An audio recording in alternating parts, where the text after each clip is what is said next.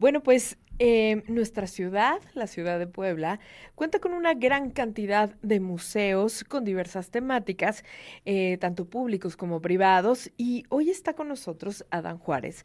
Él es licenciado en artes plásticas con varios años de experiencia en la operatividad de museos. Actualmente detenta el cargo de jefe de Departamento de Biblioteca Palafoxiana y Galería Tesoros de la Catedral. Y pues vamos a platicar con él. Tenemos muchos temas que nos va a compartir. Bienvenido, Adán. ¿Cómo estás? Muy bien, gracias. Muchas gracias por la invitación. Estoy muy contento de estar compartiendo el micrófono. Ay, pues muchísimas gracias. Oye, si pudiéramos decir que en cada esquina Puebla tiene un museo, tiene una iglesia, tiene, bueno, es poco. Es impresionante la cantidad de espacios eh, donde se produce arte, donde se oferta arte y cultura en Puebla. Y bueno, con todos este, estos años que llevas trabajando, em, pues en la difusión, en espacios culturales tan importantes, ¿qué, qué onda? Cuéntanos de esto. Mira, para empezar, la ciudad de Puebla va a cumplir 492 años, ¿no? Entonces, de entrada es una ciudad eh, sui generis eh, por el contexto en el que nace, una ciudad renacentista, una república de españoles en 1531. Y es importante mencionar también a los grandes personajes que ha tenido, desde la parte religiosa como civil, y que nos han legado mucho del patrimonio, ya sea arquitectónico o inclusive intangible. Entonces, empezando ya desde ahí, desde el diseño y la traza de nuestra ciudad, que está pensada, ya tenemos mucho que, decir de nuestra identidad como poblanos, pero en particular la Academia de Bellas Artes de Puebla, que esta fue la segunda Academia de Bellas Artes fundada en la Nueva España y la tercera de América, se ubicaba en la avenida eh, Juan de Palafox y Mendoza, este, la Casa de las Bóvedas, que es de esta casa de estudios precisamente. Bueno, pues en 1813 ahí se establece esta academia. Y a partir de ahí podríamos nosotros mencionar que es el origen quizás de un primer museo. ¿Por qué? Porque se tiene pintura, escultura, grabado y bueno, se enseñaban todas estas artes en, en donde proliferaron grandes artífices, artistas plásticos como por ejemplo el maestro José Manso y Jaramillo, que es el que va a hacer la reforma de muchos edificios al estilo neoclásico en el siglo XIX, o por ejemplo Agustín Arrieta Agustín Arrieta es muy popular por la producción de estos bodegones en donde combina elementos como por ejemplo de tipo mexicano, este, no sé, eh, barro bruñido con porcelana europea, por ejemplo, y también interesante que retrata eh, lo que serían los primeros eh, envasados o, este, vamos a decir, latas que se tenía, estamos hablando de 1870 aproximadamente, ¿no? Y eso lo podemos admirar en cada una de las salas de nuestros diferentes museos que tenemos en la ciudad. Es. Oye, hablábamos antes de entrar a cuadro que la religión es básica para la, para la producción de arte, para la producción de espacios que hoy, que hoy son, son pues monumentos em, que generan cultura, que, guardan muchísimo, pero sí definitivamente las, todas las congregaciones que, que vienen a asentarse en en la Puebla de esa época, pues van a marcar todo lo que viene eh, ahora, hoy que lo tomamos como parte de nuestra identidad, pero que va a marcar una pauta en la moda, en la arquitectura, en la educación. O sea, hay muchas cosas que hoy podría parecernos tal vez un misterio, tal vez eh, que nos puede generar como, como dudas, preguntas, y siempre hay, siempre hay quienes nos pueden ayudar a traducir todo esto y a poder eh, disfrutar del patrimonio, tanto arquitectónico, eh, de una manera muy distinta. Por supuesto, aquí hay una palabra clave, la imagen. La imagen comunica. Y la imagen es el primer medio por el cual nosotros aprendemos.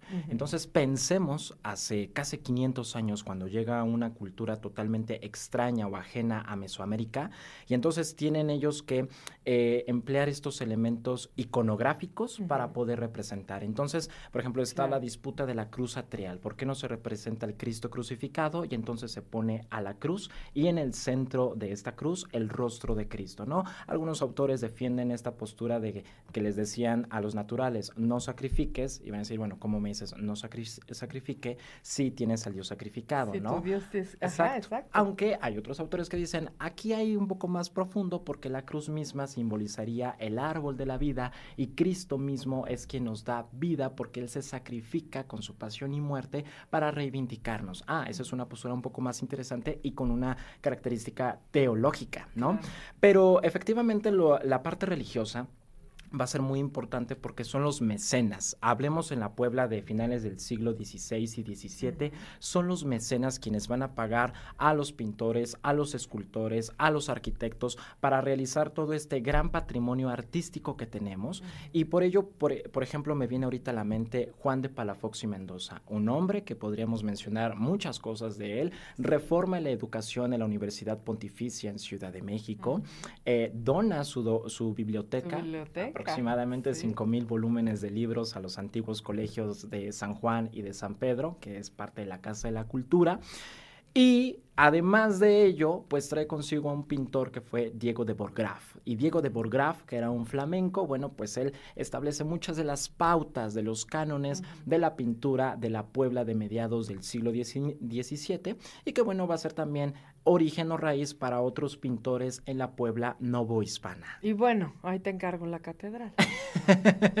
es el máximo símbolo de nuestro patrimonio edificado, sin duda. Fíjate que nuestra catedral tiene una historia así cronológica muy rápida. Comienza su construcción en 1585. El arquitecto va a ser Francisco Becerra, mismo quien también hizo trabajos en la Catedral de la Ciudad de México o parte de Sudamérica también. Y bueno, la catedral uno podría pensar, ah, pues así como la vemos, así fue diseñada desde el principio. Y no, hombre, tuvo muchos cambios, eh, fue un proceso de construcción al paso de los siglos. Y quien la consagra es precisamente Palafox, eh, si no recuerdo, mal recuerdo, es el 18 de abril de 1649. Y las torres, las torres, la primera torre que se concluye es la Torre Norte a finales del siglo XVII. Y la segunda. Mucho tiempo después. Mucho tiempo después. Y la Torre Sur a finales del siglo XVIII. Entonces, imagínate todo ese lapso este, de ver a nuestra catedral con una torre, porque pues, obviamente eso implica tiempo para la construcción y demás, pero tal cual como la vemos, se va a concluir hasta finales del siglo XIX. Tanto la reforma neoclásica en su interior, como inclusive toda la forja que tenemos en el perímetro, que eso ya es de lo último que se le agrega a la catedral. Oye, de este espacio en el que, en el que tú estás, sí como, como jefe, que es la biblioteca palafoxiana, un gran legado de no solamente de Juan de Palafox, sino de muchos otros, tanto escritores como investigadores, como eh, grandes pensadores. Eh, también es un tesoro, una joya que identifica a los poblanos, que identifica nuestro espacio. Y bueno, me imagino que debe haber, no solamente en la biblioteca palafoxiana, sino también en este, en la Galería de Tesoros de la Catedral, que también el espacio es muy bonito.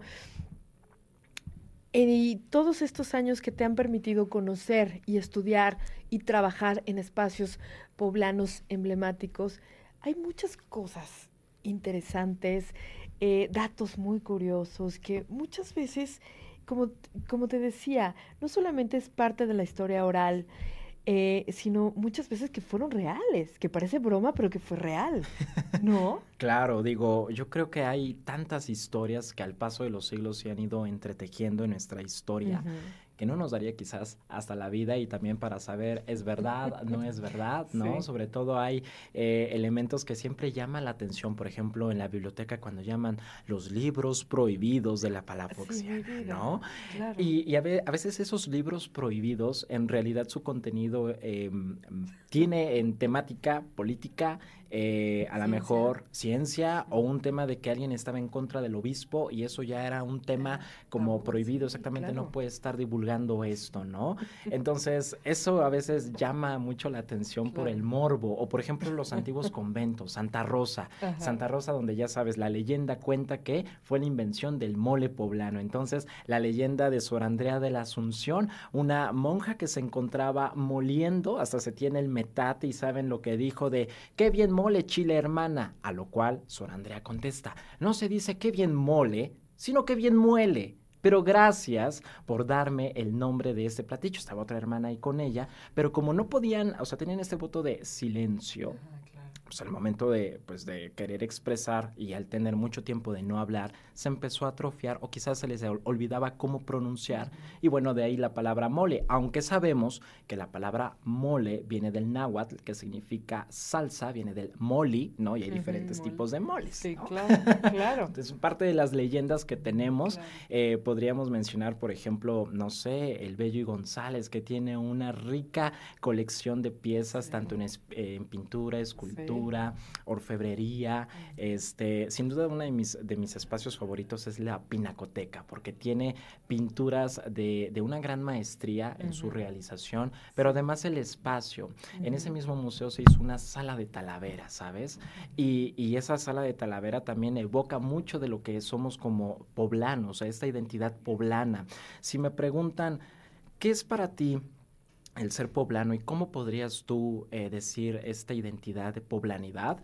Yo diría que cuando nosotros caminamos por el centro histórico, vamos caminando, podemos no conocer, sino reconocer nuestro patrimonio edificado a través de cuatro elementos característicos, el ladrillo, la talavera, la piedra laja de cantería gris y las argamasas, estas molduras blancas que podemos encontrar, por ejemplo, en, los diferentes museos como Alfeñique o la iglesia de la Compañía de Jesús, pero además de ello nuestros sentidos.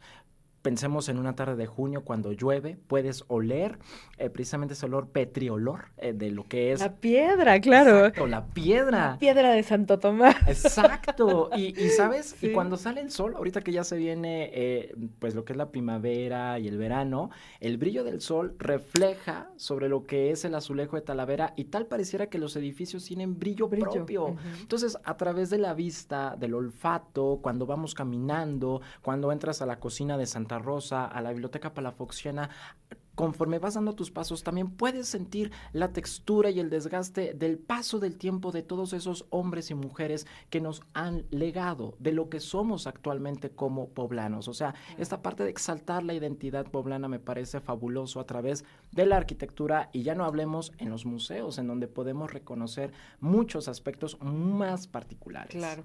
Oye, dentro de las actividades que, realizas, por ejemplo, mm, hay... Em, pues también hay, hay servicios que se ofrecen a la comunidad, tanto poblana como extranjera, para poder leer y entender todo esto que nos estás platicando. Claro. Porque eh, también dices, bueno, hay mucha gente que no es de libros y que pues todo esto es, es un resumen de la mucha y vasta información que podemos tener caminando la ciudad, entrando y reconociendo cada uno de los rincones con los que cuenta, porque cada uno de los rincones cuenta una historia. Por supuesto. Distinta. Cada uno de los, de los lugares, las fondas, los restaurantes, los, los, los jardines, los, los, las, los patios, todo cuenta una historia.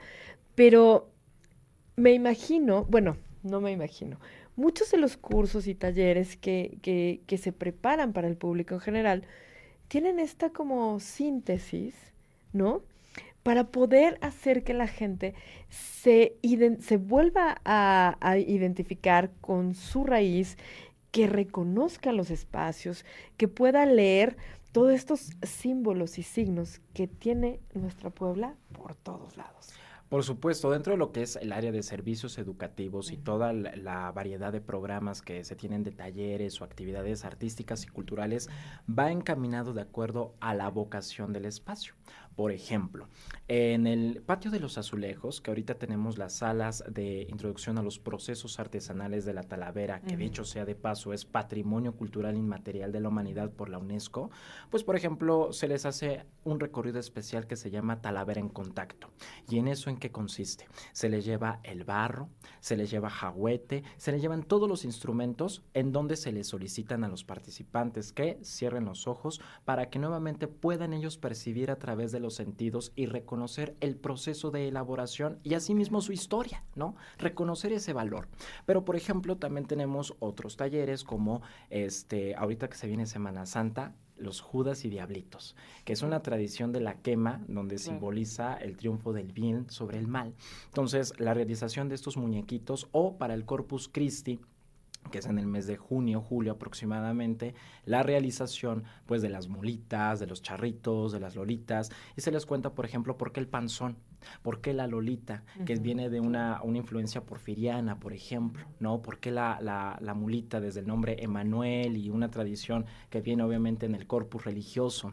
Este, hay otros más, por ejemplo, recorridos como el de Crónicas y leyendas en el patio de los azulejos, en donde en una ocasión, con la temática de Día de Muertos, se realizó un recorrido eh, teatralizado, lo hizo un fraile, porque según dicen, se aparece un sacerdote. Pero bueno, nada que ver, es parte de la tradición popular, pero eso le gusta a la gente. Claro. Claro, eso sí, lo enfatizamos, es tradición popular, leyenda, pero sí te dejamos la constancia o, nos acercamos a los hechos más fehacientes de ese inmueble que fue una casa de ejercicios espirituales, que estuvo la imprenta de la abeja poblana, un periódico liberal de Puebla, este, etcétera, ¿no? Y así, muchos más. Entonces, bueno, la mm, oferta que se tiene para nuestros públicos van desde niños, adultos y de la tercera edad. Padrísimo. Adán Juárez.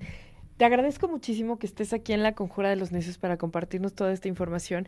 Y pues vamos a estar pendientes, redes sociales, para que podamos ver qué es lo que están haciendo y pues para ir, porque la verdad es que se aprende muchísimo, poco a poco, claro. una probadita de lo que es Puebla. Claro que sí. En Facebook está Secretaría de Cultura Puebla y Museos Puebla. Ahí podrán consultar todas las actividades que tenemos. Ahorita va a haber un taller de grabado, me parece, en el 5 de mayo. Tenemos exposición en San Pedro Museo de Arte de Esplendor del Barro. Este, entonces, bueno, visiten. Está la del Vaticano en, en Museo Internacional del Barroco y el Interactivo, que les va a fascinar también. Entonces, no duden. En Facebook, Secretaría de Cultura y Museos Puebla. Muchísimas gracias. No, gracias a muchas, ti. Muchas, gracias. Nos vemos pronto. Claro que sí, es un gusto.